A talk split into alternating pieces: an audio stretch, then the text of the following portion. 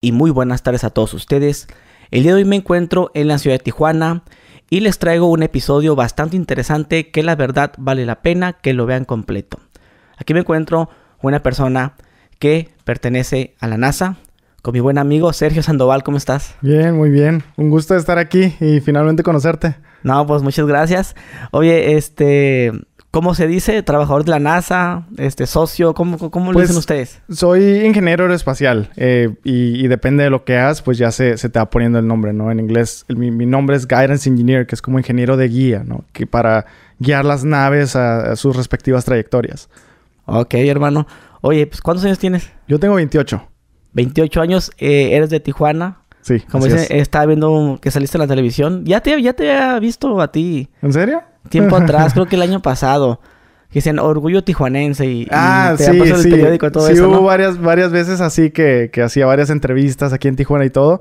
Pero regularmente como no hacía muchas redes ni nada, pues era difícil como darle seguimiento a todo, ¿no? Pero sí, sí, varias veces he salido ahí. Ajá. Oye, hermano, no, pues nos gustaría que nos hablaras un poco de tu trabajo. Eh, podemos empezar este episodio hablando, bueno, lo que te pregunté cuando antes de empezar a grabar, sobre las típicas preguntas que te hacen. Por ser un trabajador de la NASA, ingeniero, supongo que debe de tener, algo básico, lo que siempre te preguntan. Oye, y ahorita me mencionabas los extraterrestres y luego mencionabas lo de... eh, ¿Qué era lo otro que me has dicho? Pues regularmente es de a qué me dedico, qué es exactamente lo que hago y, y también cómo es que llegué aquí, ¿no? Porque pues muchos se preguntan, bueno, yo también soy de Tijuana, yo también me interesa el ingeniero espacial y ha sido un sueño trabajar en NASA, ¿no? ¿Cómo lo hiciste tú? Entonces eso es lo que muchas personas se preguntan y a lo que pues prácticamente me ha gustado dedicarme en, en compartir mi experiencia para que todos vean cómo pueden lograr ellos seguir sus metas. Pues empecemos por ahí, por sobre qué es tu trabajo exactamente. Pues yo me dedico a el- la entrada, descenso y aterrizaje de naves espaciales, que es desarrollar la tecnología para que las naves puedan aterrizar en otros planetas como la Luna o Marte, a pesar que la Luna no es un planeta, pero pues así lo tratamos en mi área. Y cómo hacer estos algoritmos prácticamente como el piloto automático de la nave para que pueda descender a la superficie de una manera segura y de una, de una manera eficiente. Eh, ya hemos ido a la Luna con Apolo, pero durante ese tiempo era como, métele y gasta todo el dinero que puedas con que lleguemos. Y hoy en día ya tenemos el, el dinero más limitado y tenemos que desarrollar tecnología para que con poquito podamos lograr mucho. Ok, la misión ahorita, ¿cuál es? ¿Marte? Ahorita ¿qué, qué es la, la tirada que tienen ahorita ustedes? Era Marte, era tirarle, o sea, por varios años hemos tirado a Marte y eh, actualmente también estoy terminando mi- mis estudios de doctorado, entonces yo me he dedicado mucho a desarrollar tecnología para ir a Marte.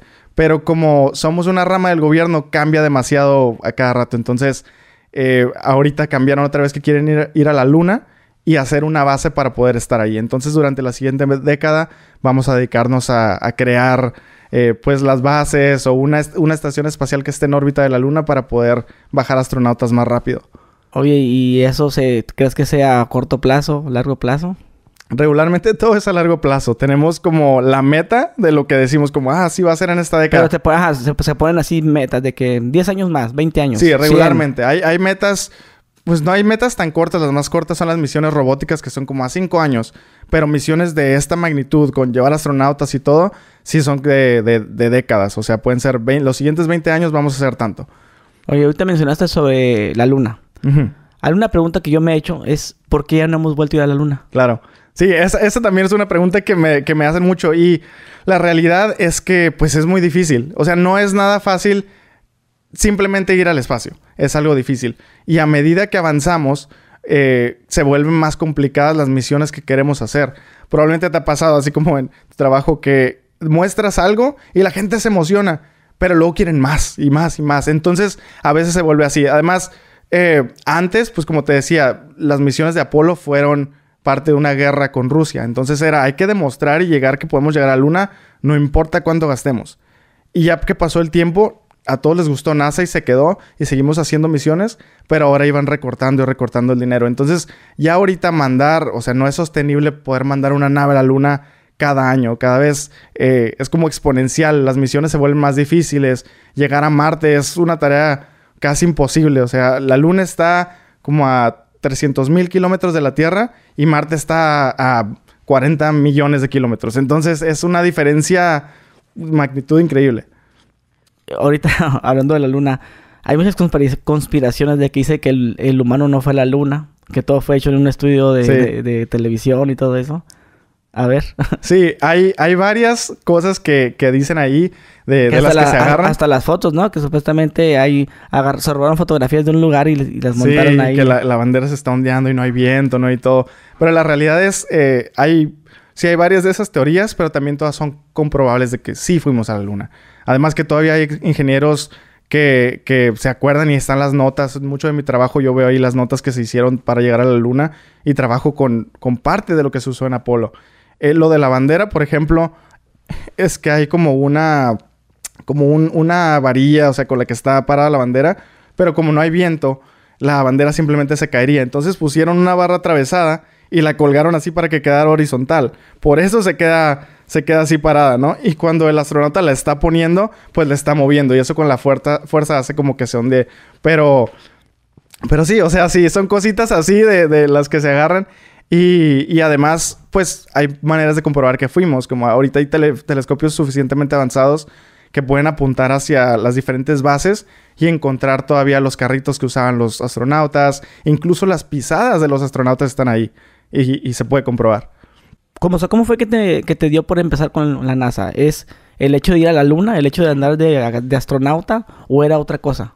Para mí fue prácticamente que mi camino y el esfuerzo que yo le fui poniendo me, me fue guiando hacia donde, hacia donde pues, prácticamente debía ir, ¿no? No sé si el destino, qué sé yo, ¿no? Pero eh, yo empecé a trabajar eh, cuando estaba en, en la universidad y en diferentes proyectos de investigación en varios, o sea, quería yo de verdad ver qué era mi pasión. Y, y una, en uno de esos yo encontré un equipo que estaba trabajando en construir un satélite. Y yo ni en cuenta de lo que era, pero cuando ya seguí trabajando en eso me di cuenta que era el primer satélite que la universidad mandaba al espacio. Y trabajé con ellos, añadimos el, un sistema de control en el que yo fui parte de, y ahí está mi nombre y todo, lo mandamos al espacio. Y fue la primera vez que me di cuenta como yo nomás quería hacer aviones cuando empecé, ¿no? pero me di cuenta que tenía el talento y las aptitudes para hacer mucho más. Y gracias a todo este esfuerzo y liderazgo, en algún momento que NASA visitó la universidad, les encantó todo lo que yo había hecho y me invitaron a, entrevistar. Me invitaron a, meter una solicitud, entrevistar y hacer todo el proceso. Y pues de ahí que... Eh, ¿Pero aquí en Tijuana? O no, eso fue, fue en Estados Unidos. O sea, tú eres de Tijuana, pero ¿dónde estudiaste? Yo soy de Tijuana, pero cuando yo tenía 17 fue cuando dije como, yo quiero estudiar eh, ingeniería aeroespacial. O sea, mis amigos me empujaron de verdad a, que buscara una ingeniería porque era bueno en matemáticas y todo eso, las típicas, ¿no? Y, ya buscando encontré la ingeniería aeroespacial. Y dije, bueno, si lo voy a dar, le voy a dar con todo y voy a ir a la mejor universidad de ingeniería aeroespacial. Encontré una que se llama el Instituto Tecnológico de Georgia en, en Atlanta, en Estados Unidos. Y pues me fui. Esa fue mi tirada, darle con todo. Este, Empecé pues como dices desde abajo, no tenía dinero para vivir en Estados Unidos ni nada. Y, y así poco a poco me fui haciendo de becas y cosas, terminé en la universidad que quería y trabajé en muchos proyectos y gracias a todo eso pues terminé trabajando en NASA. Oye, ¿y de dónde te sale eso de querer estudiar? ¿Qué dijiste? ¿Ingeniería? Ingeniería aeroespacial. Aeroespacial. Sí, pues puede que... Digo, o, sea, uno como... De uno de, esa edad pues piensa en, algo más básico, ¿no? Como abogado pues, y ese tipo de cosas. Ándale. te, te, hice la referencia de, astronauta porque uno cuando está niño es lo primero que te dice, no, yo quiero ir a la luna, yo quiero ser astronauta. Entonces, cuando supe que... Tú mencionaste una vez, un sueño hecho realidad. Ahorita que trabajas en NASA, ¿va? Entonces, automáticamente yo pienso, lo relaciono con que, pues, a lo mejor de chavillo decía, pues, quiero ir a la luna. O sea, en, la mente de uno, no, supongo que no, es la primera persona que te lo dice. O sea, todos piensan, NASA, la luna, eh, cohetes espaciales. Sí, ya. sí. E, igual me gustaría que nos explicaras un poco más sobre qué es la NASA también. Porque, como te digo, hay muchas frases que se usan entre los mexicanos de si hay una persona muy inteligente, ay, todavía va a la NASA. Sí, da. Ándale, esas son las cosas que a mí me, me, pasaban, o sea, desde niño. O sea, yo nunca soñé con, ah, quiero ser astronauta. Pero sí era como de esos que te dicen como un niño inteligente y es, ese va a ir a Harvard, ¿no? Así, puras de esas. Y, y la verdad, pues yo también me, me, pasó que me decían cosas de esas, pero yo nunca creí como, igual, como todos, ¿no? Eh, creo que tenemos eso en, la cabeza los mexicanos que es como, no, no, pero, no lo vamos a hacer. Sí, eres muy inteligente. Pues, o sea, pues sí, o sea, sí, sí. pues qué te diré. te diré, o sea, pues sí, sí me gustaba estudiar. Siempre me gustó la escuela, pero no me gustaba tanto como tomar las decisiones. Entonces, de hecho, yo hice toda mi primaria, secundaria, preparatoria Y yo, pues, ya sabes que te dicen, pues, sabes lo que sigue, ¿no? El siguiente año y así. Y cuando llegué a la prepa en el último año, todos mis amigos, ya que yo voy a ser abogado y esto y el otro. Y yo nada, pues no sabía. O sea, siempre me decían qué hacer. Y fue la primera vez como esos mis amigos que me dijeron como, tú serías buen ingeniero. Y dije, pues bueno, voy a investigar. Mis papás no fueron a la universidad tampoco. Entonces, no, yo no tenía ninguna referencia. Y me puse a buscar, me puse a investigar qué era la ingeniería. Y la ingeniería espacial fue la que me apasionó porque dije, ¿cómo vuelan los aviones en realidad? ¿Cómo es que esas máquinas pesadas están en el aire? Cosas así. Y esa curiosidad me llevó a darme cuenta que pues en verdad había un tema que me interesaba. Y así fue como nació. O sea, sí, no, no fue tanto como de yo de grande voy a ser astronauta o algo así, ¿no? Oh, ok, pero ¿qué, te imaginabas estudiando esa carrera? ¿Te imaginabas...? Mi plan era hacer aviones. Yo quería trabajar en una empresa haciendo aviones. ¿De así de los comerciales? Sí, de los comerciales. O sea, yo nomás dije como, ah, eso me interesa, quiero hacer eso. Porque pues el espacio... o, sea, como tal, diseñándolos. Sí, o, sea, lo que fuera. O literal haciendo el avión, así con las maquinarias. Ajá, haciendo el avión o lo, que fuera. Porque, pues como decíamos, nunca te imaginas el que vas a ir al espacio. O sea, eso de NASA son para gente genios, o sea, que quién sabe dónde estén y todo, ¿no? Entonces, para mí es un sueño imposible. Incluso en la universidad, para mí todavía seguía siendo un sueño imposible. Y cuando ya se me puso de frente la oportunidad, yo de hecho me quedé como, oye, pues ahora qué hago? O sea, ya es, este era un sueño que decía yo, cuando tenga 50 a lo mejor tengo chance, ¿no? Pero a los 22 empecé a trabajar en NASA, entonces fue como de, ¿y ahora qué? Y tuve que ver como qué, qué más hacer de mi vida y seguirle y seguirle. Oye, ¿y es difícil entrar a la NASA? Sí, es, bastante complicado. regularmente hay una convocatoria que hacen para entrar como, como lo que se llama servidor público, trabajando directamente con NASA. La hacen cada año y aplican entre digamos como 5 mil o a 7 mil personas. Y de esas 7 mil ah, entrevistan a 200 y de las 200 seleccionan a 20 cada año.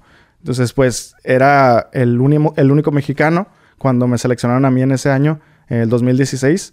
Y pues fue un honor. A mí, para mí, un orgullo cargarme, pues ese peso de todas esas eh, ideas que tenemos de que no podemos llegar lejos. Y darme cuenta que oye, en verdad sí podemos. Ahí fue la primera vez que yo me di cuenta, oye, si le pones todas las ganas, tú puedes soñar y convertirte en lo que sea. ¿De cuántos mexicanos fuiste escogido?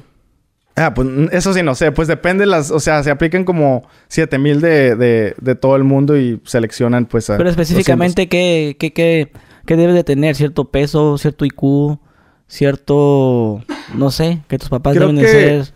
Para ser servidor público en general, como quieren contratarte para largo plazo y que solo trabajes ahí pues mucho tiempo.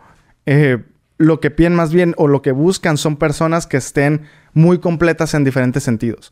O sea, las personas que trabajan aquí de entrada pues son buenos en la escuela, tienen buenas calificaciones, pero también tienen liderazgo, tienen posiciones como de presidente de tal club o hizo tal cosa, eh, tiene becas, tienen, eh, hacen deporte, les gusta bailar, les gustan las fiestas, todo, o sea, porque también es otra cosa, no somos un grupito así de ah, genios sentados todo el día ahí con la calculadora, ¿no? O sea, también hacíamos fiestas, o sea, nos las pasábamos afuera, eh, sí, o sea, como cualquier otra persona que, le gustan muchísimas cosas. Oye, y bueno, eres un chavito que estudia eso 17 años, luego ya se entra a la uni, a la universidad. Pues empecé, como estudié en México, tenía que ir primero a una escuela que se llama Colegio Comunitario. Hice dos años, que es como lo que dicen como revalidar clases, que en realidad es pues volver a empezar. Haz de cuenta que haces la, la prepa rápido otra vez. Y hice esos dos años y luego me transferí a la universidad. Entonces, en esos dos años estuve viviendo en Tijuana, pero me cruzaba, cruzaba la línea todos los días. Tú conoces bien la línea y me aventaba ahí mis dos, tres horas en la mañana, eh, como muchos que van a trabajar hoy en día y pues es, pero pesado. pero porque no tienes varo, ¿no? Para. Sí, no tenía, yo no podía pagar renta, mi familia no tenía para pagar renta. Y de hecho, yo empecé viviendo con una tía. Y yo dije, ay, ya la hice, mi tía ahí me va a ayudar y todo. Y pues lamentablemente ahí me di cuenta que la familia no es siempre de sangre y, pues vas para atrás, ¿no? Me regresé a Tijuana. Eh, o, bueno, antes de eso intenté quedarme ahí, amigos me dejaban quedarme dormir en el sillón o en la sala, este, en la cochera, donde fuera. Y ah, sí, sí, lo miré en una, una conferencia que hice, ¿no? Sí, sí, Donde sí. habías dicho que hasta te tocó perrear la machín. Sí, o sea, yo vivía, supongo que no tanto así, pero como Harry Potter, ¿no? Así como que yo que buscaba trabajos y todo, y es como, hey, ¿a dónde vas? Es como, no, no, tú no vas a ningún lado hasta que me laves el carro, cosas así. Y, o llegaba y no podía, eh, no me daban llaves de la casa, ¿no? Entonces yo en la banqueta ahí haciendo tarea bajo de la lámpara. O sea, estuvo así como pesado. Y hasta que un día dije como que no, o sea, no voy a dejar, o sea, me puse a llorar un día ahí durmiendo en el piso en una casa de alguien. Y me puse a pensar como, no, no voy a dejar que nadie destruya mi sueño, ¿no? Por primera vez yo estoy queriendo llegar a algún lugar por mi cuenta y no voy a dejar que nadie impida eso. Oye, pero es costoso, ¿no? Estudiar eso. ¿En ingeniero espacial? Pues... Digo, más, digo, digo, cualquier carrera en Estados Unidos es costosa. Es costosa la universidad allá. Eh, pero sí, como dices, como cualquier carrera.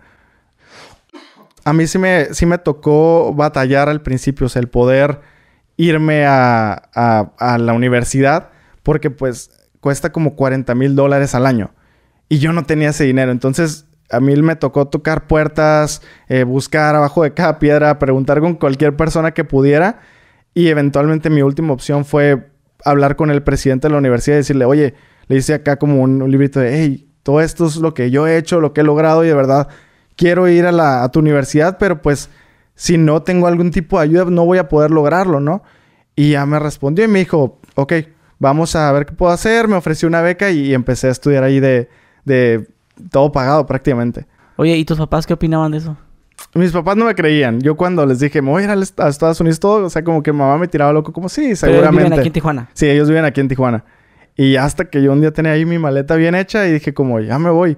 Y ya mamá como que, no, no, bueno, pues déjate ayudo, ¿no? Y ya me empezó a ayudar. Pero sí, no, no, ellos no me creían que lo iba a hacer porque pues yo siempre era de casa y no, no, nunca me iba lejos ni nada. Oye, ¿y tus papás a qué se dedican? ¿A qué se dedicaba en ese entonces? Sí, mi papá tenía tiene pues todavía una, imprenta pequeña. Eh, pero pues... De serigrafía. Serigrafía y, todo eso, ándale. Y mamá pues este, donde pudiera trabajar como en hospitales, en recepción y cosas así. Eh, pero pues ninguno fue a la universidad, nada. Entonces eran, hacían lo que podían. Y sí, sí me mandaban así lo que pudieran. Eh, pero pues no era nunca suficiente. Oye hermano, este, bueno, me gustaría que ahora sí volviendo al, al tema sobre lo de la NASA. Ajá. Sobre qué hace la NASA exactamente. O sea, que no nada más es, como dicen, ah, voy a la luna y ya. No, o sea, o sea lo, que no sabemos nosotros, ¿qué, ¿qué hace la NASA? En general, NASA es una organización, eh, no es una empresa, no es para hacer dinero ni nada de eso. Lo, nos dedicamos a la exploración, la exploración espacial con fines de mejorar a la humanidad. Eh, es de Estados Unidos, pero en verdad lo que trabajamos y lo que hacemos es para el beneficio de todo el mundo la fachada son todas las misiones espectaculares y todo lo que hacemos de llegamos a la luna, fuimos a Marte y todo eso, porque siempre hay que mantener, mantener un interés público y es em, emocionante, o sea, es emocionante ver mandar a gente al espacio, ¿no? Mandar robots a, Marte y todo eso. Pero al final de cuentas lo que hacemos es desarrollar tecnología que también nos puede ayudar a la Tierra.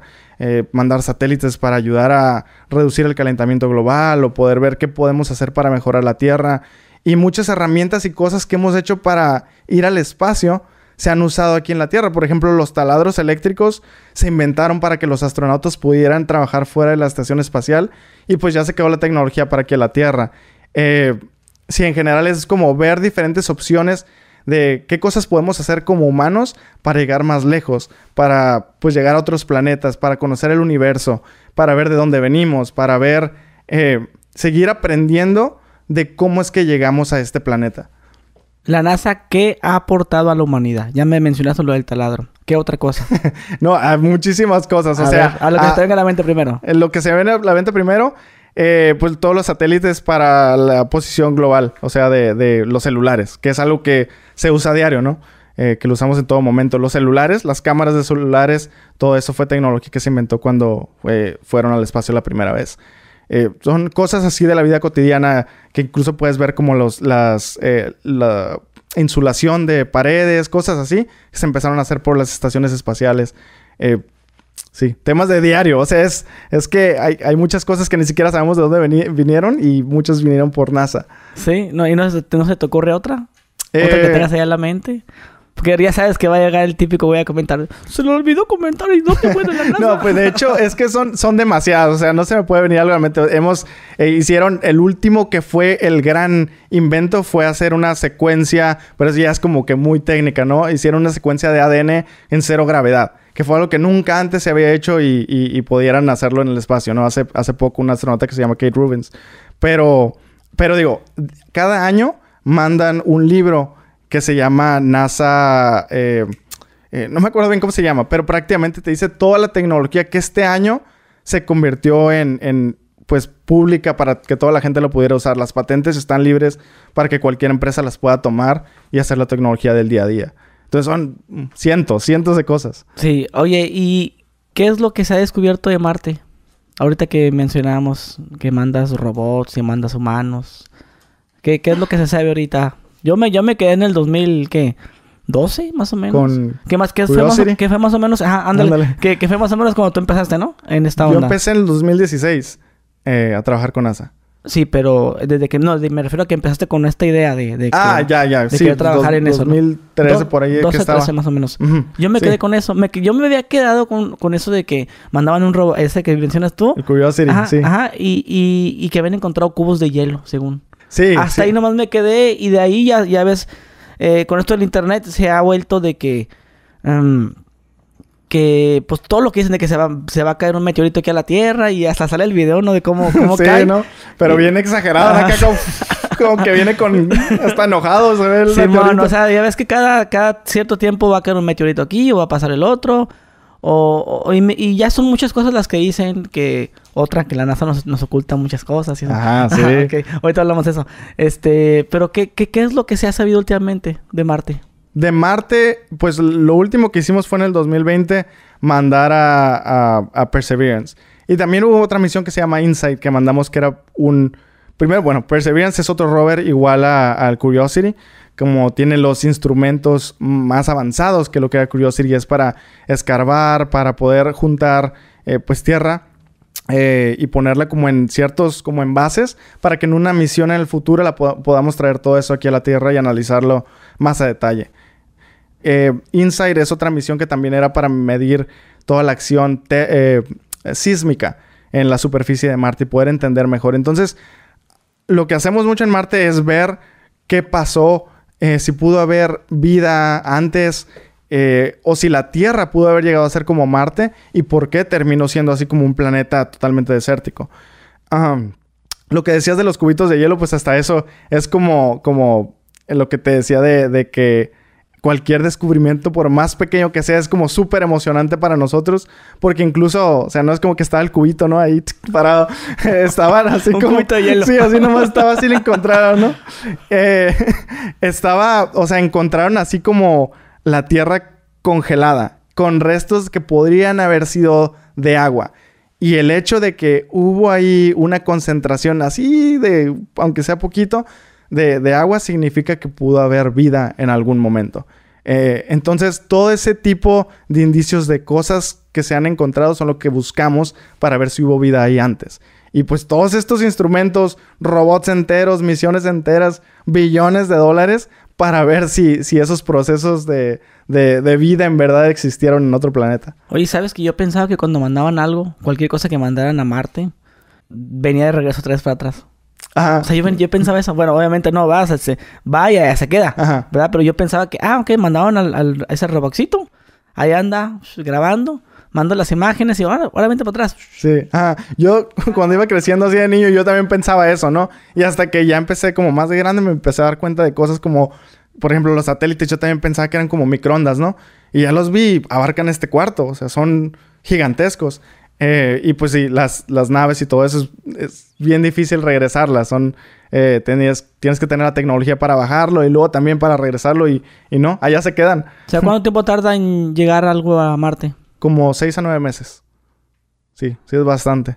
Sí, por eso ahorita, pues, una gran parte del entrenamiento y todo eh, con astronautas ha sido ver cómo podríamos hacer que los astronautas lleguen allá, pero pues que no lleguen pues que lleguen bien de salud mental, ¿no? Porque imagínate como estar en un carro, ¿no? En un, en un carro chiquito ahí, eh, aunque sean con tus cuatro mejores amigos, por seis a nueve meses y ahí comes y ahí vas al baño y ahí te bañas y ahí te... imagínate. No, si con ir de aquí a Hermosillo voy a te, ¿Y cómo va a doler el carro, no? O sea...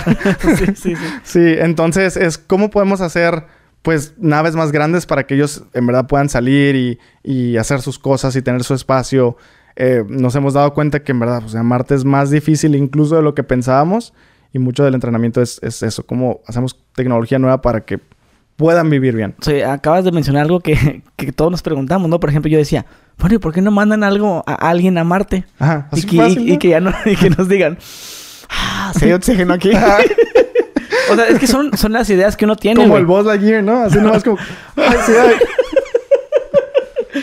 Oye, pero es que la neta no, no, bueno, no puedes culpar a la gente que piensa eso, porque supongo que tú también lo pensaste, por- ¿no? Sí, porque... O sea, son cosas que pues te quedas así, ¿no? Como que... Pues la lógica me dice eso, ¿por qué no lo intentan, no? Ella... Sí, pues eh, ya que se muere, pues sí. sí, ah, sacrificamos a ok, uno, ¿no? ¿Cuál es el problema? Que no hay oxígeno, pues ya se va, se quita el casco. A ver. Sí, está rico. Sí, sí. sí. se puede. O, o no, se murió. Ah, entonces, entonces no hay oxígeno. No, no vayan. Ya, pero igual todas estas herramientas, todos los, la- los robots y todo eso, pues miden el, el nivel de oxígeno y todo. Entonces sabemos que de verdad no hay oxígeno ahí. Eh, y miden la temperatura, que también pues son temperaturas extremas durante la noche, mucho frío, durante el día mucho calor. La atmósfera no es, es más, más delgada que lo de la Tierra, entonces toda la radiación afectaría a un humano. Eh, es como pues es que te estuvieran dando rayos X todos los días, todos los días, y hay una gran probabilidad de que generes cáncer, cosas así. Entonces, sí, hay muchas cosas que parecen a veces lógicas como, ¿por qué NASA no ha intentado eso, no? Pero créeme, o sea, ha habido 10 personas expertas en eso que lo han pensado muchísimas veces y por algo no se ha hecho. Ok, ¿y qué teorías han sacado el si se manda una persona en este momento a Marte? Por ejemplo, mencionaste el de estar en una nave muy pequeña con tus cuatro mejores amigos.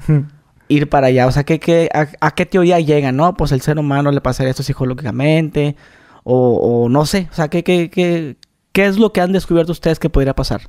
Pues es que estar en, en, en realidad no es mi, no es el área en la que yo soy experto, pero sé que si estás mucho tiempo como en un lugar cerrado y con estas personas, pues obviamente como personas necesitamos nuestro espacio. Además, este, pues es una misión de larga duración, que serían los seis meses o seis a nueve meses eh, para llegar a Marte. Y ya en Marte necesitamos todo un sistema para que ellos puedan vivir con comida, con ropa, con un lugar donde vivan, con oxígeno. Y pues la misión tendría que estar ahí mínimo un año en Marte y luego regresarse otra vez, porque eso sí los tenemos que regresar. Pero aparte, eh, porque la gravedad de Marte es un tercio de la de la Tierra, es muy importante reconocer los posibles efectos de, de perder masa ósea o masa muscular y cómo eso los puede dañar cuando quieran regresar a la Tierra. Ok, pero hablas de llegar a Marte y vivir ahí un tiempo, de mínimo un año, ¿no? O dos sí, meses. es que sé. si no, o sea, si fueran como seis meses y llegas y una foto y ya nos vamos de regreso, como que no vale la pena, ¿no? Tendría que quedarse ahí, tener una base y Sí, durar pero ajá, pero o sea, tiempo. sería, sería como en, en la misma nave espacial, ahí, o sea, que sí está acondicionado así como en este, como aquí. Sí. Pues Comes, la idea es cocinas. la idea es que lleguen en una nave, pero que ya hayan mandado antes otras ya. con diferentes recursos que cuando ellos ya lleguen y ya estén armados o ellos puedan armarlos fácilmente y que sea como donde puedan vivir y estar así como dice sin traje ni nada. Mm, Y además, pues una nave con la que se regresarían. Pero todo eso son diferentes piezas que se mandarían por separado. Cuando han ido a, a- hasta la luna, o cuando fueron, perdón, o sea, ya viajas con el traje puesto. Sí, hay diferentes trajes. Hay dos Es trajes, que, uno. es que he visto unos que, que están, ah, estamos aquí en el espacio y, y se dan la vuelta y brincan y agarran la pasta dental y se ve. Sí, Ah, o sí, sea, sí. Ahí, ahí dónde es eso. Esa es la Estación Espacial Internacional. Esa fue... eh, la empezaron a construir desde el 98. me Parece tiene 23 años. Y... Y desde ese entonces, pues ha vivido un astronauta ahí. Entonces, cualquier persona que nació después de 1998 siempre ha vivido un astronauta en el espacio. en esta estación, pues nomás ocupan un traje normal porque ahí pueden estar así sin casco ni nada. O sea, ellos generan el oxígeno y todo eh, dentro de la estación. Eh, es una estación grande. Mide como el tamaño de un campo de fútbol americano, más o menos. Este está bastante grande.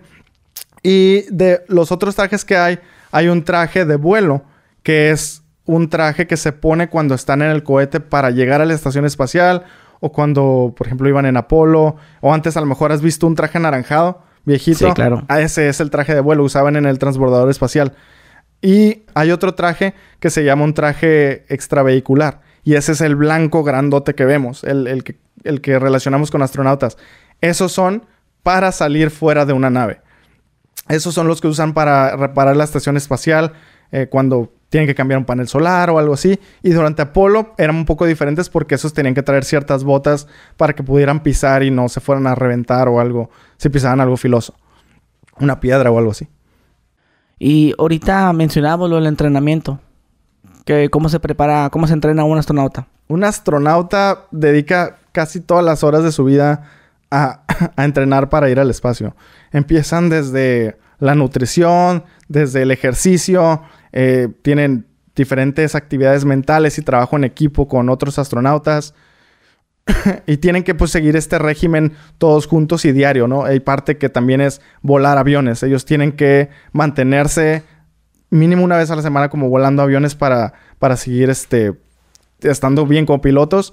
Y hay una parte importante que si van a hacer actividades extravehiculares, practican en una alberca eh, que es la, alberca más grande del mundo y tiene una réplica de la estación espacial abajo y ahí entrenan con unos trajes que prácticamente bajo del agua con cierto peso pueden simular la cero gravedad, entonces ahí entrenan eh, para, para, hacer todas las actividades que van a hacer fuera de la estación espacial. que, la, que la gente dice que, ay, miren, ahí está detrás de cámaras de... de, ah, que lo hicieron abajo del agua. que el espacio no, existe, que se ve hasta la burbujita que acá así. Sí, no, no, ahí es donde entrenan porque los bajan y, y practican con muchos buzos que están ahí siempre cuidándolos.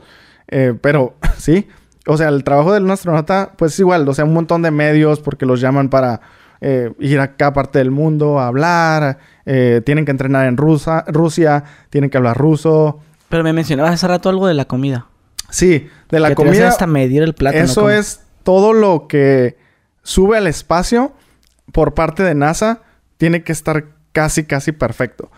tenemos un laboratorio de comida donde personas estudian doctorados en comida para, para hacer los menús que van a subir al espacio. Y miden, por ejemplo, tenemos máquinas para medir la fruta, medir la, densidad de la fruta, el color, la fuerza, o sea, que estén lo suficientemente resistentes. Y si no están a ciertas medidas, no se usan. ya después de tener los ingredientes, pues eh, hacen diferentes menús y los astronautas escogen qué comida se les va a mandar por los la duración de su misión, digamos seis meses. Eh, entonces los astronautas pueden escoger qué comer o pedir una nueva receta y ya ahí ellos se ponen a hacerlas. Eh, es un poco complicado porque tienen que hacerlas sin agua y ya que llegan al espacio las conectan a una, a una maquinita que le echa agua caliente y la baten así casi casi como sopa maruchan y, luego de ahí ya la, pueden... ¿Y qué, qué, qué, tipo de comida vendrá siendo la que comen? O sea, de todo. Por ejemplo, lo que más usan eh, son tortillas, de hecho. El, no, me, no, me, acuerdo si las introdujo eh, Neri Vela, que fue el primer y único astronauta mexicano, único hasta eh, la semana pasada con Katia. pero este, él introdujo las tortillas porque son una forma muy fácil de poder ponerle comida y hacerlas como tacos o, burritos. Fuera de eso, pues pueden pedir cualquier cosa. O sea, hay como lo, lo que te imaginas, como camarón enchilado o pastel o Cosas así. no, no, no me imagino cómo sería seis meses en una misión. No, no, dicen que sí es, es un poco pesado porque empiezas a perder muchas diferentes cosas como el, el gusto, empiezas a, perder un poquito de la vista. Se han hecho experimentos que empiezan a perder un poco de vista, la vista los astronautas después de estar mucho tiempo en el espacio o tienen que hacer mucho ejercicio porque empiezan a perder músculo. Como el cuerpo se adapta muy rápido, eh, dice, pues ya no ocupo fuerza, ya no ocupo las piernas ni los brazos, entonces empieza a perder todo la masa ósea. Eh, pero sí, muchos astronautas dicen que es, pesado, pero igual nada se compara con estar en cero gravedad y poder ir a una parte de la estación espacial que se llama la cúpula, que la abren y pueden ver el planeta Tierra así, todo redondo. Y dice, cada vez que ves eso, o sea, se te olvida todo. Es, es lo más increíble así que puedas llegar a ver en tu vida. Es lo más inspirador. Eh, muchos astronautas han hecho dibujos, canciones y todo. Y no he podido transmitir lo increíble que es poder ver a la Tierra desde fuera, desde el espacio. Yo había visto, había escuchado que, lo que te dije, ¿no? Que los pueden asaltar. Cuando, cuando regresan de, las misiones, los pueden asaltar en trampolines. Pero también había visto que les dan medicamento ¿Cómo qué tipo de medicamento? Pues así como de los psiquiatras, así. Ese tipo de medicamentos para, por el tema ese de la soledad y ese pedo. Y bueno, en la estación espacial no porque nunca estén solos. No hay, no hay ningún momento que los manden y estén solos. Siempre hay un, un todo un equipo con el que ellos trabajan y, con el que ellos regresan. El, el documental decía eh, medicamentos psiquiátricos, a lo cual yo lo relacioné con, pues por ejemplo, ya es lo que pasó con la pandemia, que mucha gente entró en depresión y que mucha gente paró al psiquiatra por, o el psicólogo por muchas cuestiones.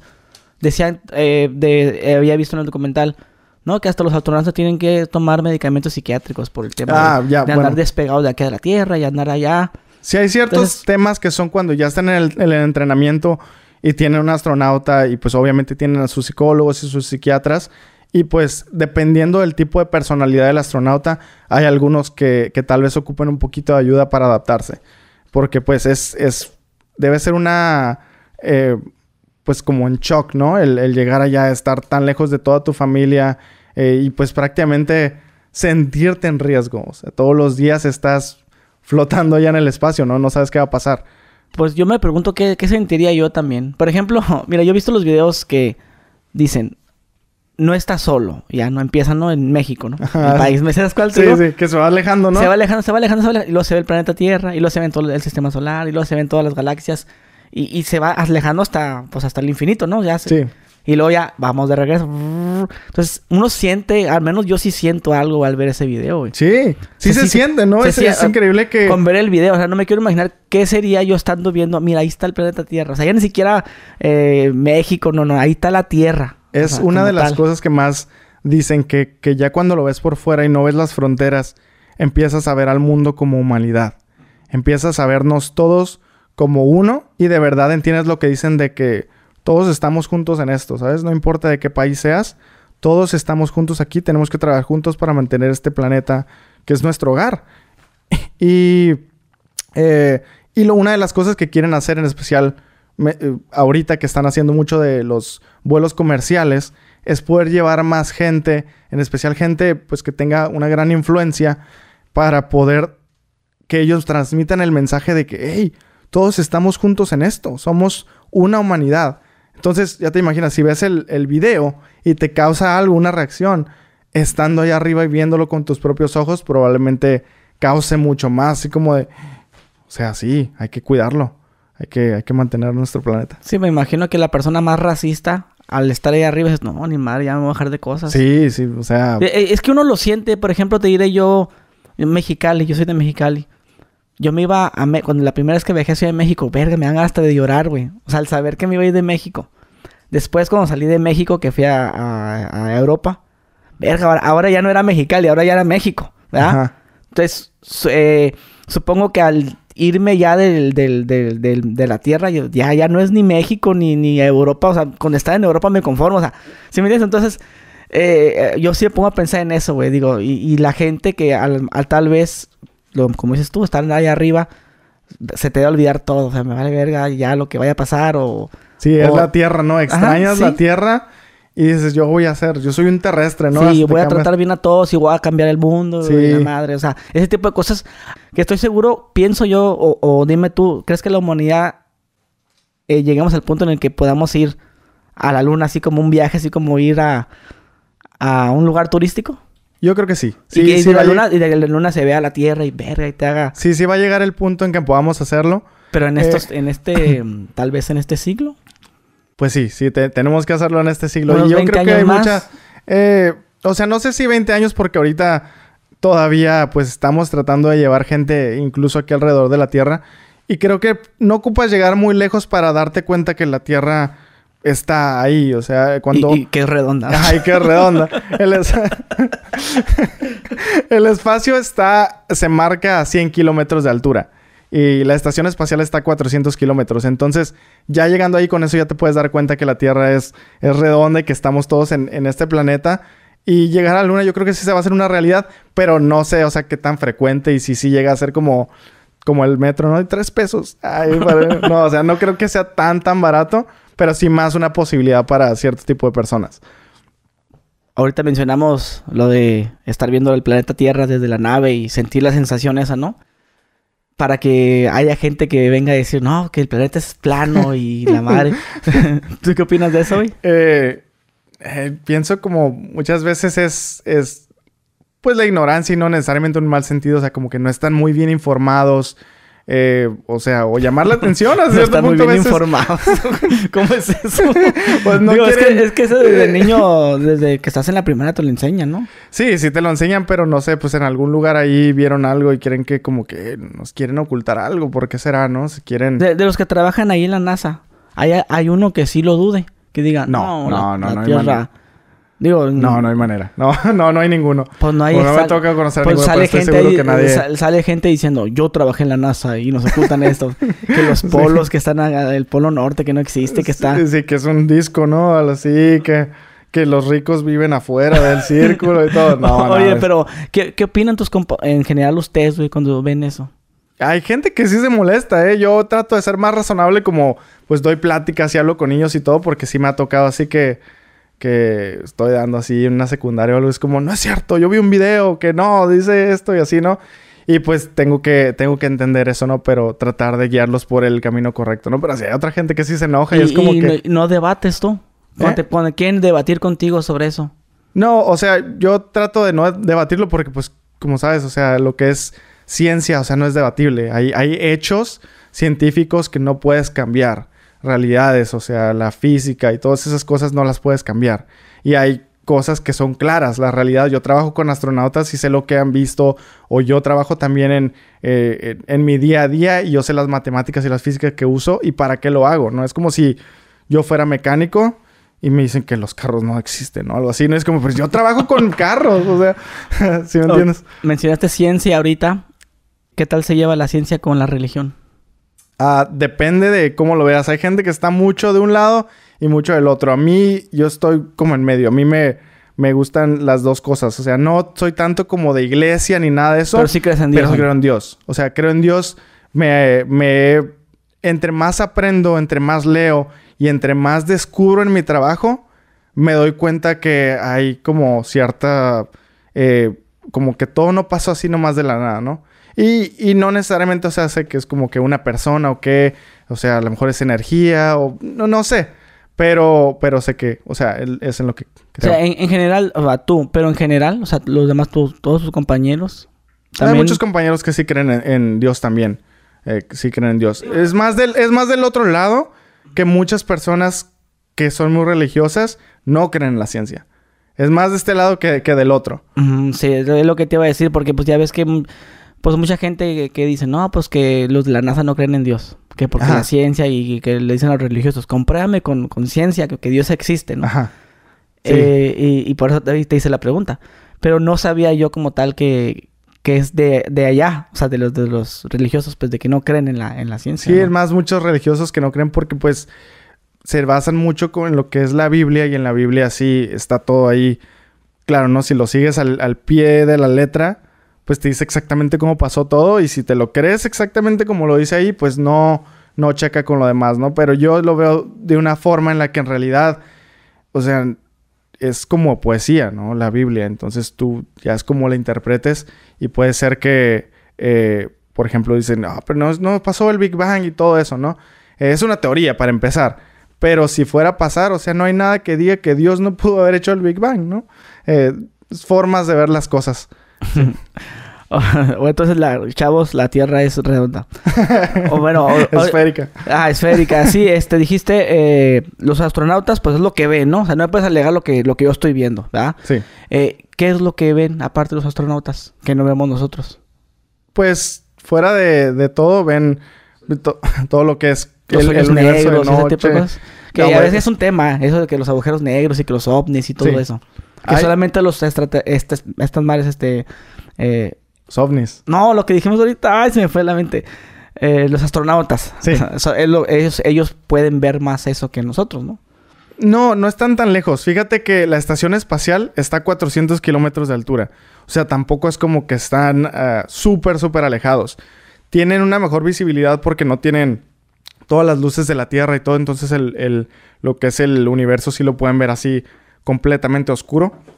Pero no pueden ver tan lejos. O sea, tú has- no sé si has visto las últimas imágenes del agujero negro que está en el centro de nuestra galaxia y todo eso. O sea, se ven así, todas borrosas, ¿no? Con los mejores telescopios que hay. Entonces, eso sí se tiene que ver a fuerzas con un telescopio. Estas, o sea, incluso los otros planetas y todo están lejísimos. lejísimos, millones de kilómetros. Entonces no, no se puede ver así tan, tan fácil a simple vista. Y como te preguntan de los ovnis, ¿qué le dices tú? Yo lo que puedo decir es que yo no he visto nada, no me consta. Y lo que te decía hace rato, en NASA lo que tratamos de hacer es encontrar vida en otros planetas.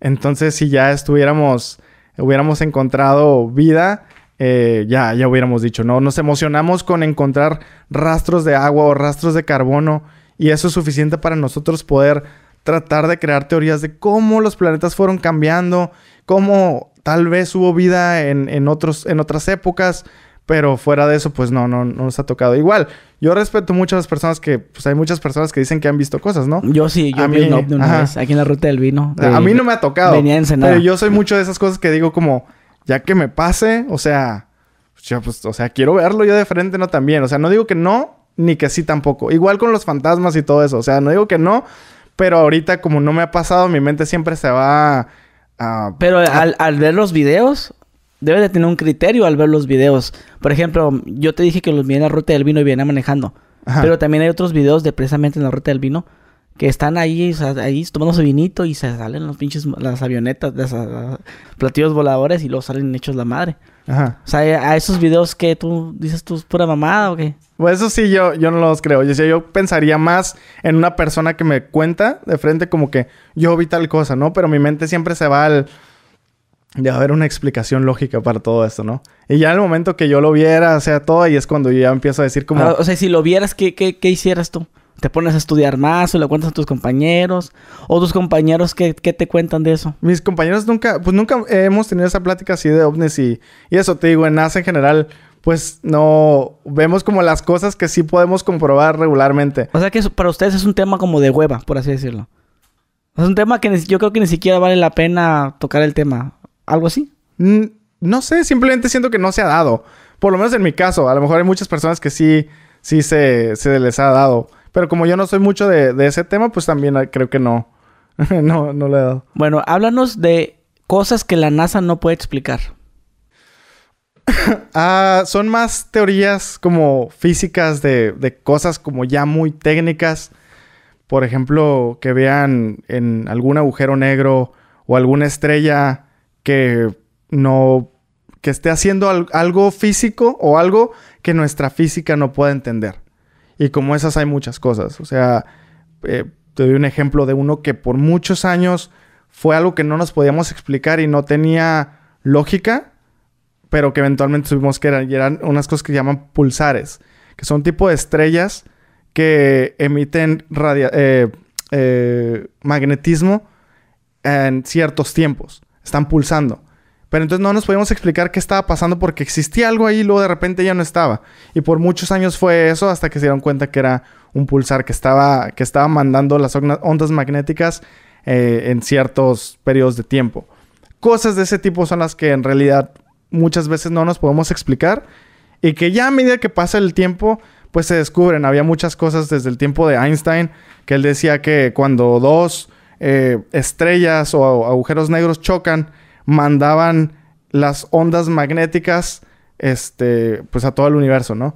Y hasta apenas en el 2016, 16 o 15 o 16 me parece, pudieron comprobar que eso era una realidad. Pero estás hablando de que Einstein, o sea, pasaron como 50 años antes de poder comprobar algo.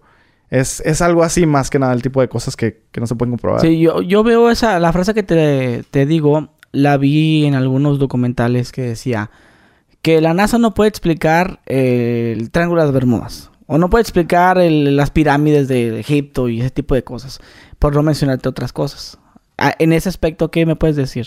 ¿Qué otra cosa no, no pueden explicar? Si es cierto eso de, que el Triángulo de las Bermudas. que Bueno, no- igual, igual hay un, hay una línea ahí también que es como de cuando meten a NASA para querer explicar todo, ¿no? Todos los fenómenos, que es como, bueno, pues NASA no está eh, tratando de averiguar todo lo que pasa, ¿no? Como que... eh, Eh, sí, es una, es una frase, ya como tal es una frase. sí, sí, exacto, pero pasa cualquier cosa, ¿no? Como que... Imagínate a la NASA sacar las pirámides. Mm. Así como que ponen a alguien ahí a analizar las pirámides o algo que no tiene nada que ver, ¿no? Eh, pues, en términos como de las pirámides en sí, creo que se ha estudiado ahí como otras personas que sí han analizado eso, que sí, pues, era posible hacer las pirámides con humanos. O sea, es como Como esas cosas que te hacen creer como, si es cierto, no es posible que las hayan hecho.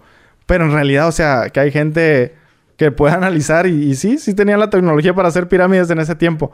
Pero igual, o sea, hay muchas cosas que NASA pues que se va a andar poniendo a hacer como lo del triángulo de las Bermudas, ¿no? Es que es, es, la, es, la, frase, pues, la frase ya como tal. ¿Y la NASA por qué no investiga eso?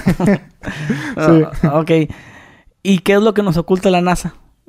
Tenemos un cuarto así lleno de... Ah, no, no, ah, nada, o sea, en general, NASA es una... O sea, ok, sí hay una cosa que, que ocultamos y es todo lo que son tecnologías que podrían ser usadas como armas militares y que otros países pudieran usar para atacarnos. Todo ese tipo de cosas sí tienen que ser clasificadas. Pero en general, todos los descubrimientos que tenemos de otros planetas, del sistema solar o del universo, todo eso es público. Eso lo usan en cualquier parte del mundo para poder cambiar los libros de texto. Los extraterrestres que tienen guardados. Esos extraterrestres que los tienen ahí. que matarte si te, si te digo de... no, no, nada de extraterrestres, nada, nada de eso. ¿Y el Área 51? Es, ah, mira, esa es una que, que, siempre me preguntan. Pero el área 51 es un área militar, ni siquiera es de la NASA. Ajá. Es un área Es militar. que la gente donde- piensa, Ajá, piensa sí, que sí. es de la NASA. Que piensa que es de la NASA, pero no, es uno de los. de- es un área militar. Y pues tienen más que nada armas eh, o desarrollo de tecnología, pues de, de militar. Y los extraterrestres. Y los extraterrestres. Guardados No, si ellos saben, son, son ellos probablemente. Pues muchos de los militares, ¿no? Son los que dicen que son los que han visto cosas. Ajá, en sus avionetas, en sus Ajá, son naves. los que, que- dicen que. Pues que- dicen que las, las naves de los soldados de Estados Unidos dicen que, que esas naves ni siquiera se ven, güey. O Ajá. sea, pueden pasar por aquí por arriba y no se ven. que van rápido, ¿no? Que, o sea, que- sepa ver cómo no se ven, pero imagínate, imagínense, dice la raza. Si las naves de aquí no se ven, como un ovni sí se va a dejar ver. Sí. Mírenme, mírenme, tómenme fotos, grábenme video. O sea, Sí.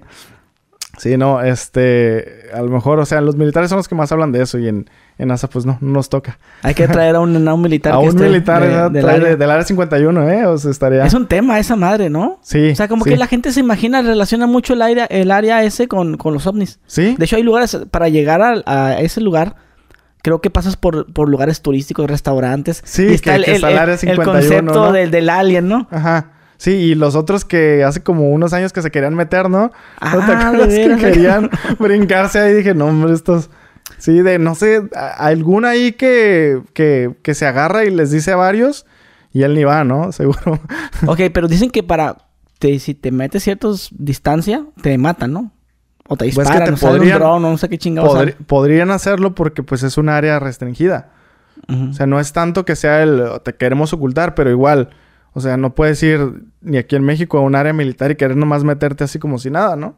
Eh, o sea, te tienen que hacer algo. Te dan una, una advertencia y ya si no, pues ya. Oye, y para entrar ahí con ustedes, ¿hay, hay como tours o algo así? Hay, sí, eh, casi cada centro, hay varios centros en todo Estados Unidos.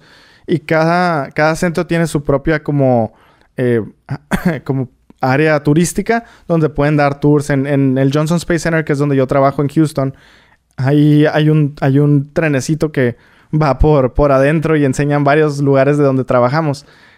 pero, pero igual, o sea, ya cuando uno trabaja pues dentro, pues puedes traer gente y puedes meterlos y todo, pides permiso y, entran. Eh, y pues hay muchas más cosas que enseñar, está mucho mejor. Eh, pero en general, pues es, es enseñar credencial, te checan, eh, que no traigas armas o que no traigas nada. Y, y ya, o sea, si hay seguridad, no cualquiera puede entrar, pero, pero no es así nada, así como fuera de este mundo, ¿no? O sea, sí hay como un equipo del SWAT que tenemos adentro y que a veces practican nomás para en caso de emergencias. Eh, o a lo mejor yo ya me acostumbré, ¿no? Y sí está como muy... pero no, fuera, fuera de eso nada, nada. Oye, y volviendo al tema de lo que la NASA oculta, ¿tú qué has escuchado en, en videos así que...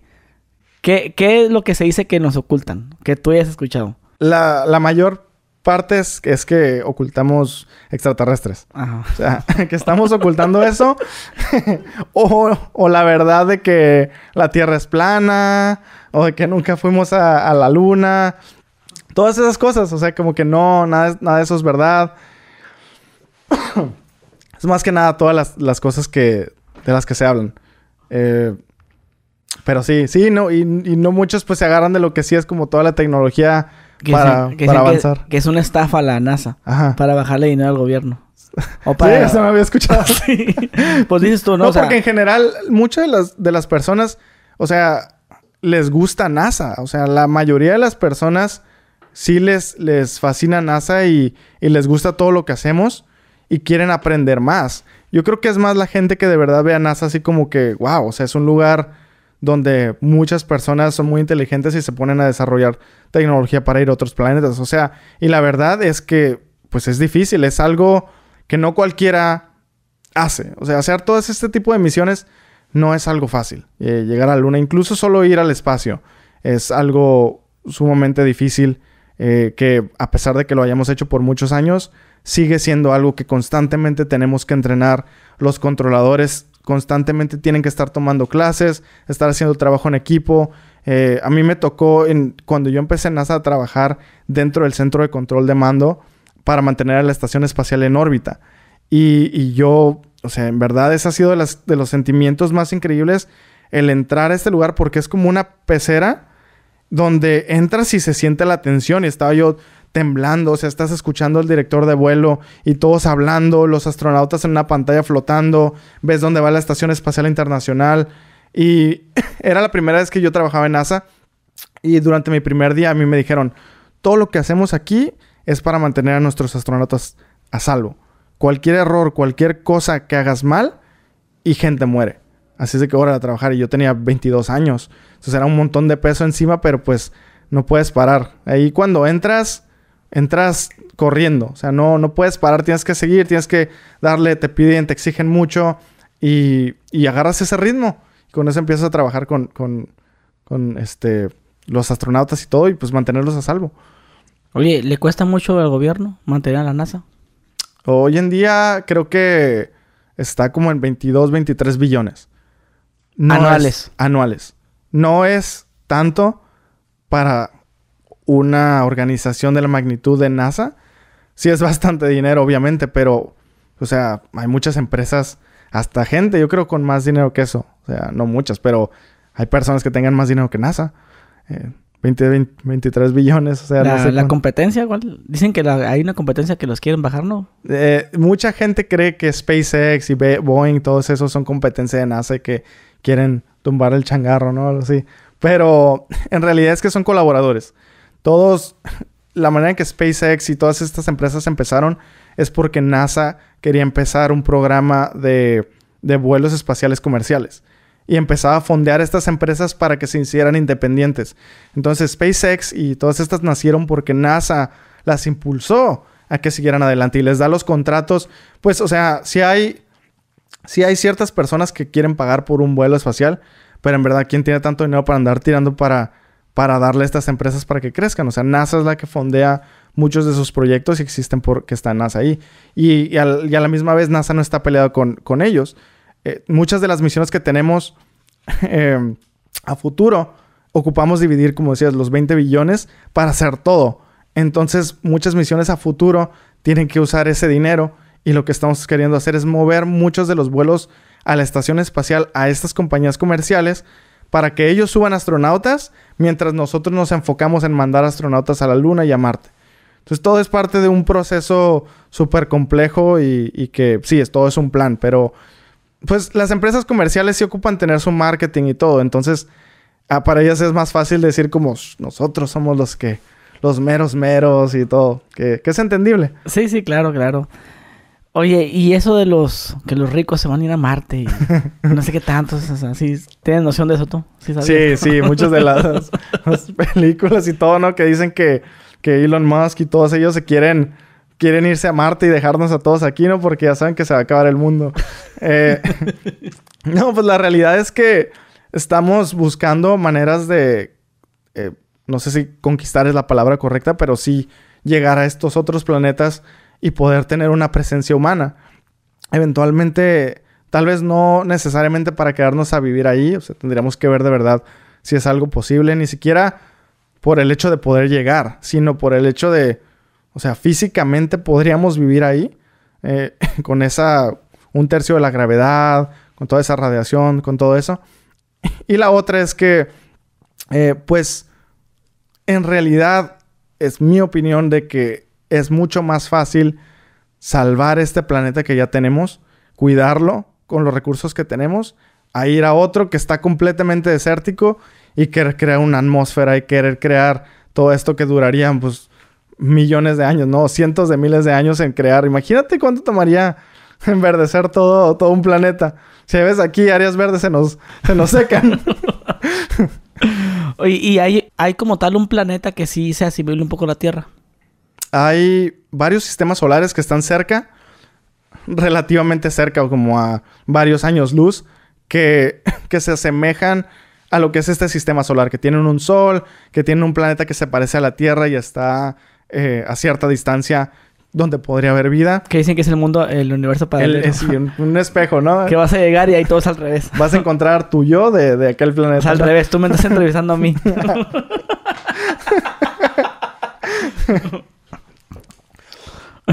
sí, sí, vemos mucho esos tipos de planetas para, para ver si hubiera habido también ahí vida, si, si es posible que haya vida. Pero como están tan lejos, igual nos toca analizarnos, analizar esos planetas nomás con instrumentos desde acá, a ver eh, qué tan calientes son, eh, qué tipo de gases hay en la atmósfera y ya en base a eso podemos ver si es posible que haya vida en, aquellos planetas. Pero igual yo eh, divido mucho esa área como que lo de la astrofísica porque esos sistemas solares que están tan lejanos, digamos, cinco años luz o más, un año luz, o sea, es demasiada distancia, jamás podríamos llegar, tendríamos, es muchísimo tiempo, entonces, pues prefiero yo enfocarme yo en el área como de este sistema solar, que son las cosas que sí podemos llegar, llegar a ver. Eh, de nada nos sirve que digamos como que, oh, bueno, ahorita por lo menos, como, ah, sí, hay vida o algo así, ¿no? Pero no podemos llegar. Eh, sería ya después como inventar la tecnología para poder llegar, pero, pero a mí lo que me fascina es este sistema que ya tenemos aquí cerca. ¿Te fascina? Sí, a mí me encanta. ¿Y tu trabajo también? Sí, sí. Sí, me encanta. O sea, todo lo que hacemos ahí, las personas que trabajan en NASA son las personas más apasionadas que conozco. Les encanta todo lo que se trata de, del espacio y de investigar y de estar ahí en el trabajo. Yo sé que la gente que trabaja en NASA no está ahí por dinero, ni por fama, ni por nada. Está ahí porque de verdad le gusta. Es como una familia. Y todas las diferencias de ideologías o raza o lo que sea, se quedan en la puerta porque todos estamos ahí por la misma misión. ¿Y qué tal les va económicamente? Nos va muy bien. ¿A ti qué tal te va bien? Nos vamos, nos, a mí va muy bien. Eh, o sea, no es el lugar mejor pagado de todos los ingenieros aeroespaciales, pero me va muy bien. Eh, me ha tocado aprender mucho también de, de, cómo vivir eh, diferente, que a veces ni siquiera es el dinero, sino es más bien qué haces con él, ¿no? Entonces, yo sí he aprendido mucho de, de esa parte, de, cómo mantenerme financieramente bien y todo. Y, estoy muy bien. ¿Tu día a día cómo vendrá siendo en tu trabajo? Eh, cuando estoy en el centro, regularmente estoy, o sea, trabajando en algunos proyectos. Eh, siempre tenemos asignados varios proyectos, por decir tres a la vez, en los que estamos con diferentes equipos y tenemos que dividir nuestras horas. Pero también NASA se dedica mucho a enseñarnos incluso a nosotros y a las futuras generaciones. Entonces, por un lado, yo en lo que trabajo con mis proyectos estoy varias horas ahí, pero hay veces que nos mandan un correo algo como que este miércoles o algo así va a venir un premio Nobel y va a hablar de los agujeros negros o este descubrimiento o algo así.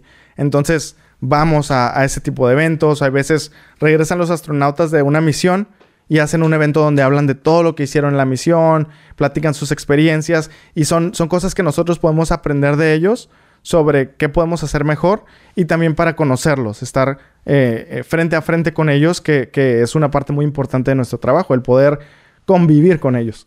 a veces hay eventos también de em, conmemorativos y todo. Sí, hay muchísimas cosas, o sea que hay veces que, que mi esposa me decía como que tú ni vas a trabajar, nomás vas a divertirte, porque en verdad, cada vez que estoy allá para mí son como unas vacaciones. Sí, sí trabajo todo en los proyectos, pero también hay veces que es como en la oficina y hacen como competencia de Wii, ¿no? O cosas así. Ah, sí, sí. Sí, sí, así. su momento de ocio. Sí, sí. y las pantallas verdes acá. Tut, los radares. Sí. Momento. se acerca un meteorito.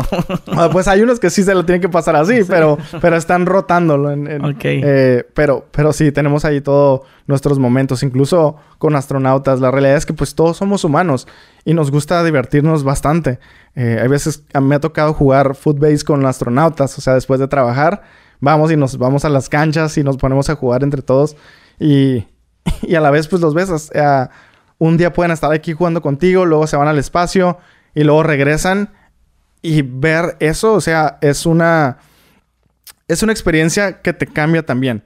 No es tanto como ir al espacio, pero, pero sí te cambia el hecho de que puedes hablar y ver a una persona que ha estado en el espacio.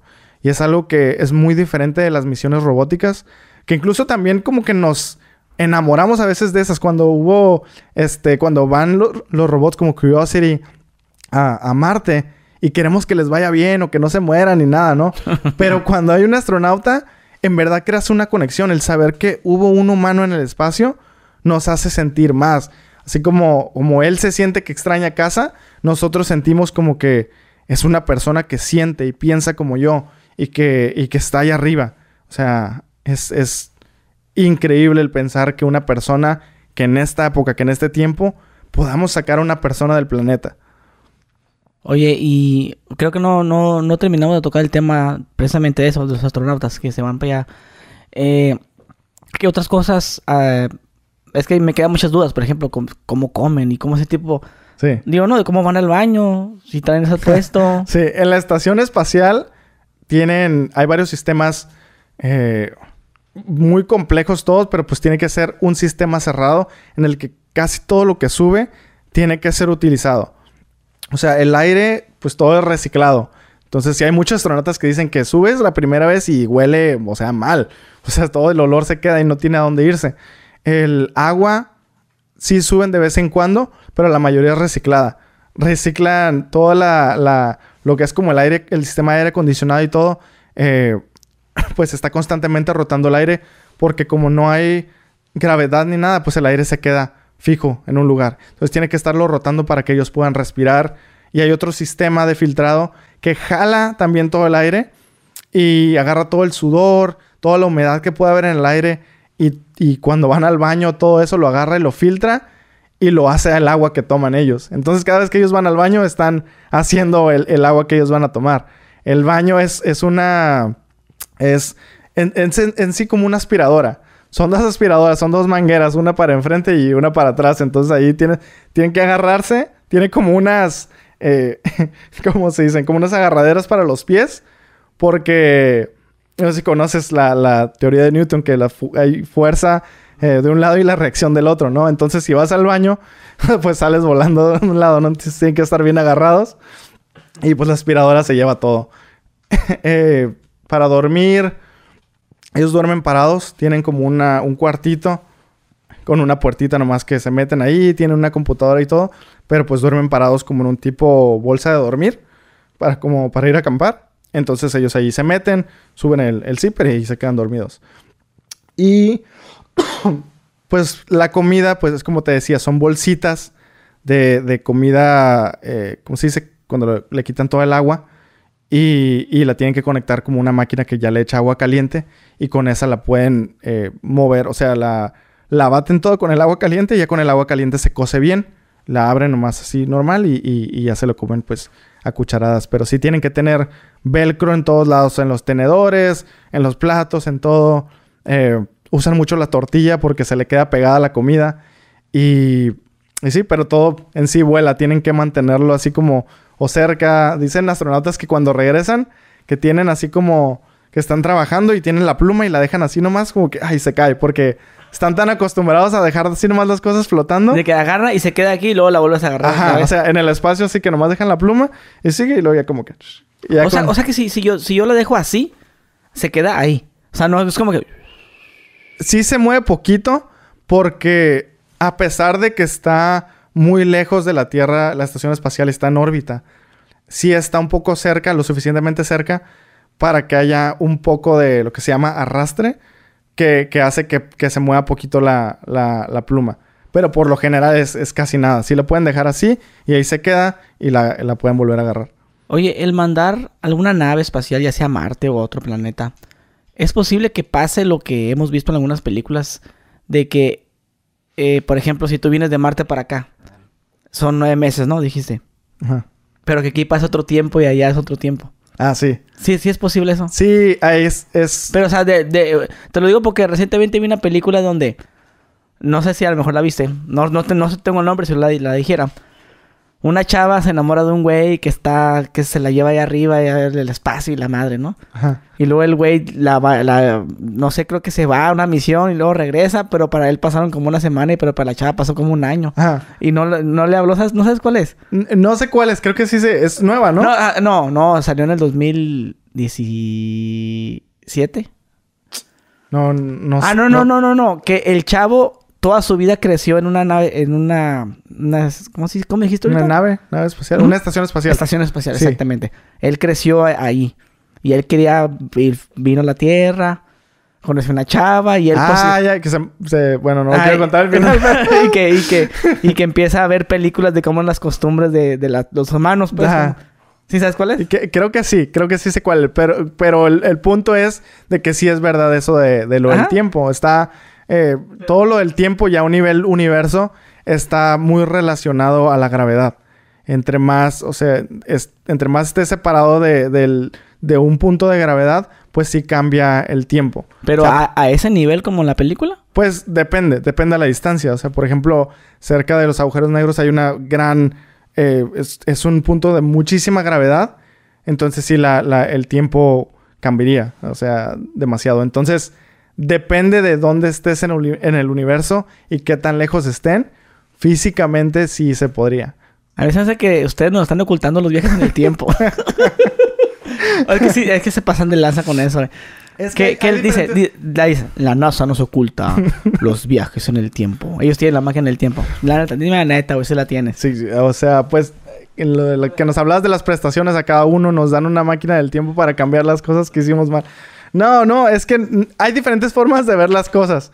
Eh, está, eh, por ejemplo, cuando dicen a veces que podemos ver hacia el pasado, significa, puede significar diferentes cosas. No es lo mismo como que decir, oh, viajas en el tiempo y te vas en una máquina y regresas 20 años. Eso no, no existe. Pero lo que existe es que es cuando ves, por ejemplo, una estrella que está, digamos el sol, que está aquí relativamente cerca. El sol, la luz del sol, tarda como 8 minutos y medio en llegar a la Tierra. Entonces, si un día es como que apagaran el sol, así como luz, apagas el sol, hasta 8 minutos y medio después verías que se apagó aquí. Entonces, cada vez que dicen como que podemos ver al pasado, es porque la luz que estás viendo ahorita del sol no es la de ahorita, sino que es la de hace 8 minutos y medio. Entonces, si ves una estrella que está como a 50 años luz o 50 mil años luz, estás viendo esa estrella hace 50 mil años. Eh, o algo así. Sí. no, yo imaginaba el DeLorean. sí, manejando. No, sí, no, esa tecnología todavía no la tenemos disponible. Está ahí. Oye, hermano, este...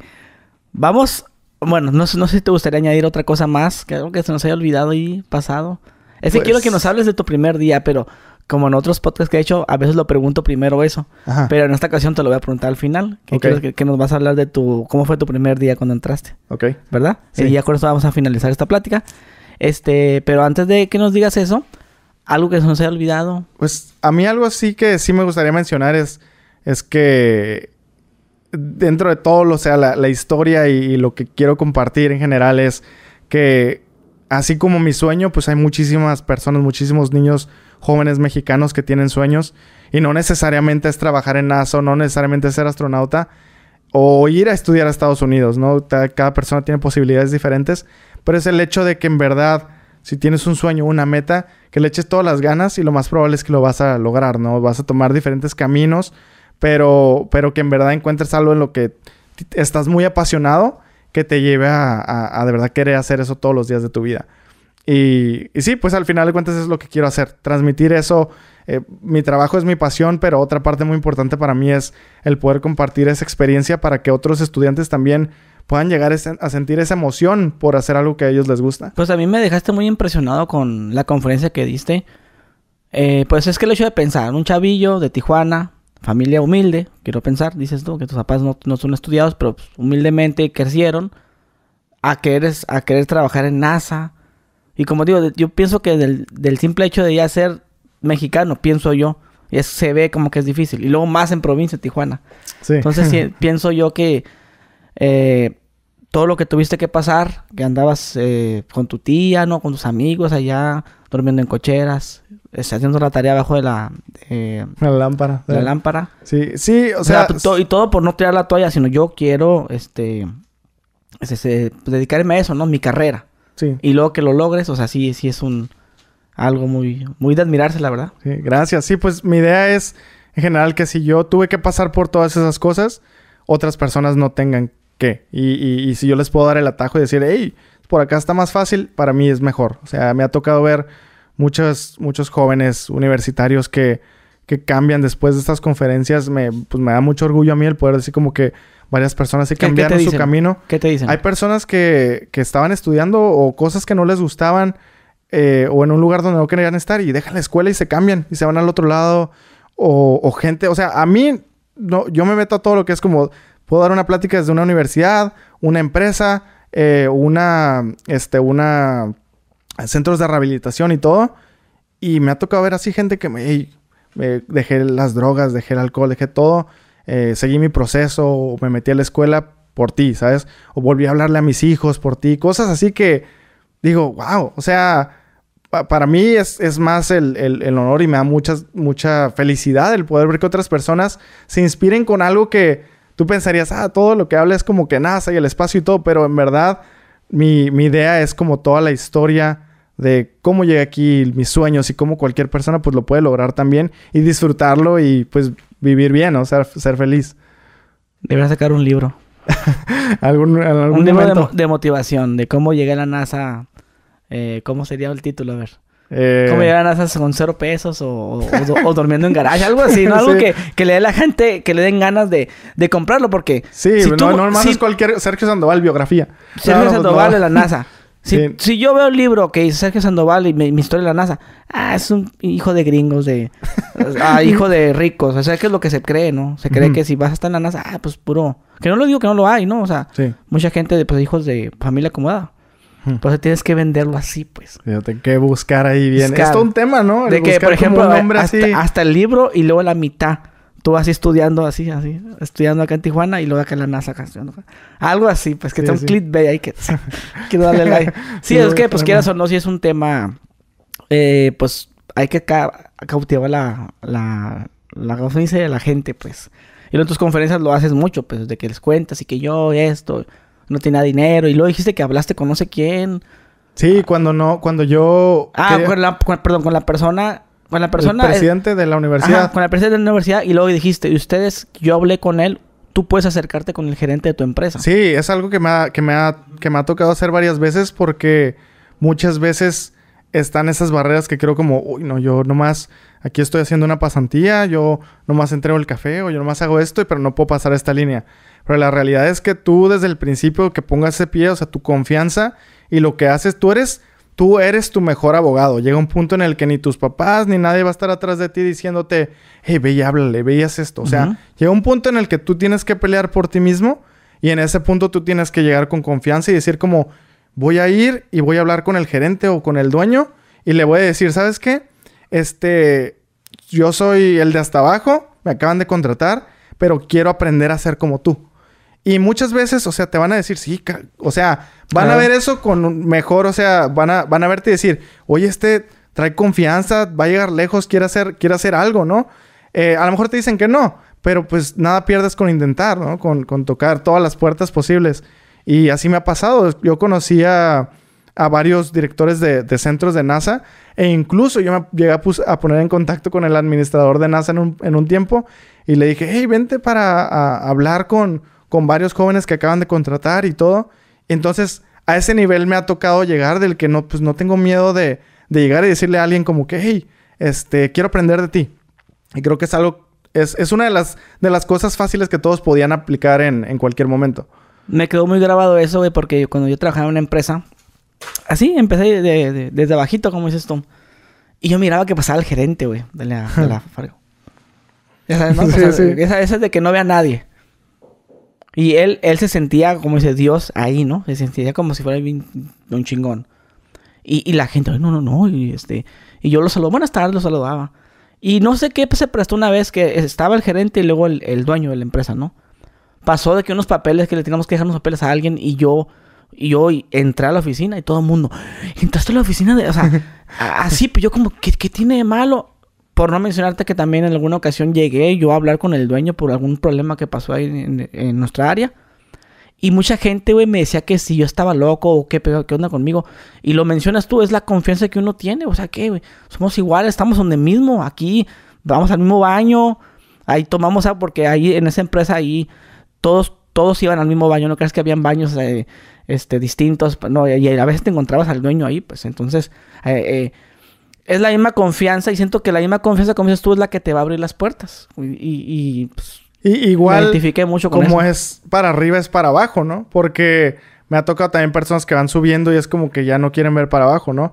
Y, pues, o sea, siempre mantener como esa humildad y todo, porque cuando empecé a estudiar en, la universidad y todo así, eh, a veces llegaba, cuando me tocaba cruzar la línea, a veces llegaba y no había abierto la escuela, llegaba a las seis porque pues tocó poquita línea y estaban los que barrían y todo.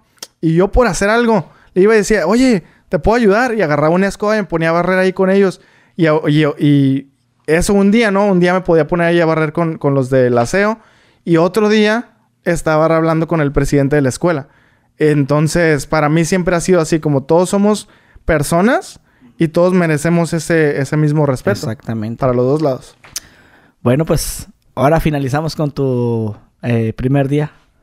Mi, mi, primer día en, en, trabajando en NASA, empecé, o sea, llegas, es con eh, con el grupo que seleccionaron, que éramos como 20, y eso se vuelven como tu clase. Como con ellos vas a pasar los siguientes seis meses aprendiendo, conviviendo, comiendo junto con ellos. Eh, te hacen firmar mil formas, juramentos, hasta el himno yo creo que cantamos eh, todos tus... ¿Juramentos de qué? Como el juramento a la bandera y cosas así. De que no vas a traicionar. Hay también ese tipo de cosas, de que, de que juras que eres ciudadano, que vas a defender todo lo del país, ese tipo de cosas. Y este, pues todos tus beneficios, lo que puedes hacer, lo que no. Y ya te mandan a tus grupos y empiezas a, a ver las diferentes.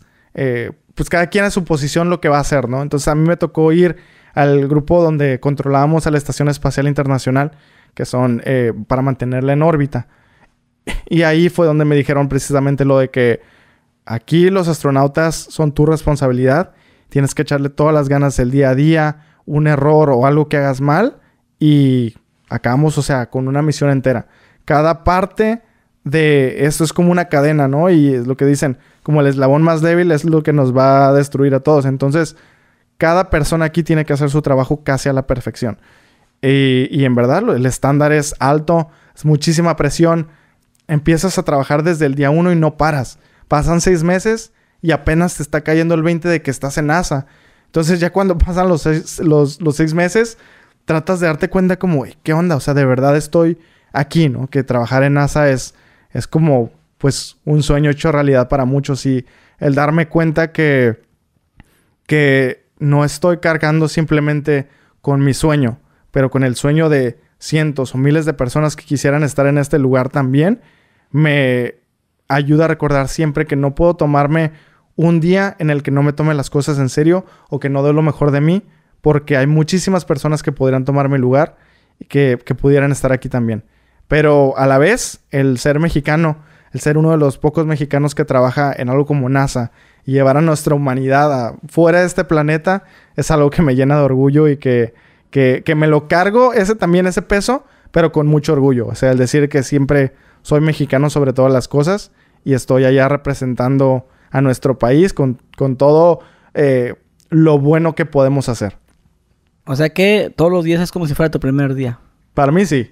Sí, no hay ningún día que, se repita para, en mi trabajo. Hermano, pues muchísimas gracias por el tiempo que te tomaste eh, para que se llevara esta plática. Eh, aprendimos mucho. Aprendimos que la NASA no, no, no investiga todo lo que la gente... ¿Y por qué no NASA?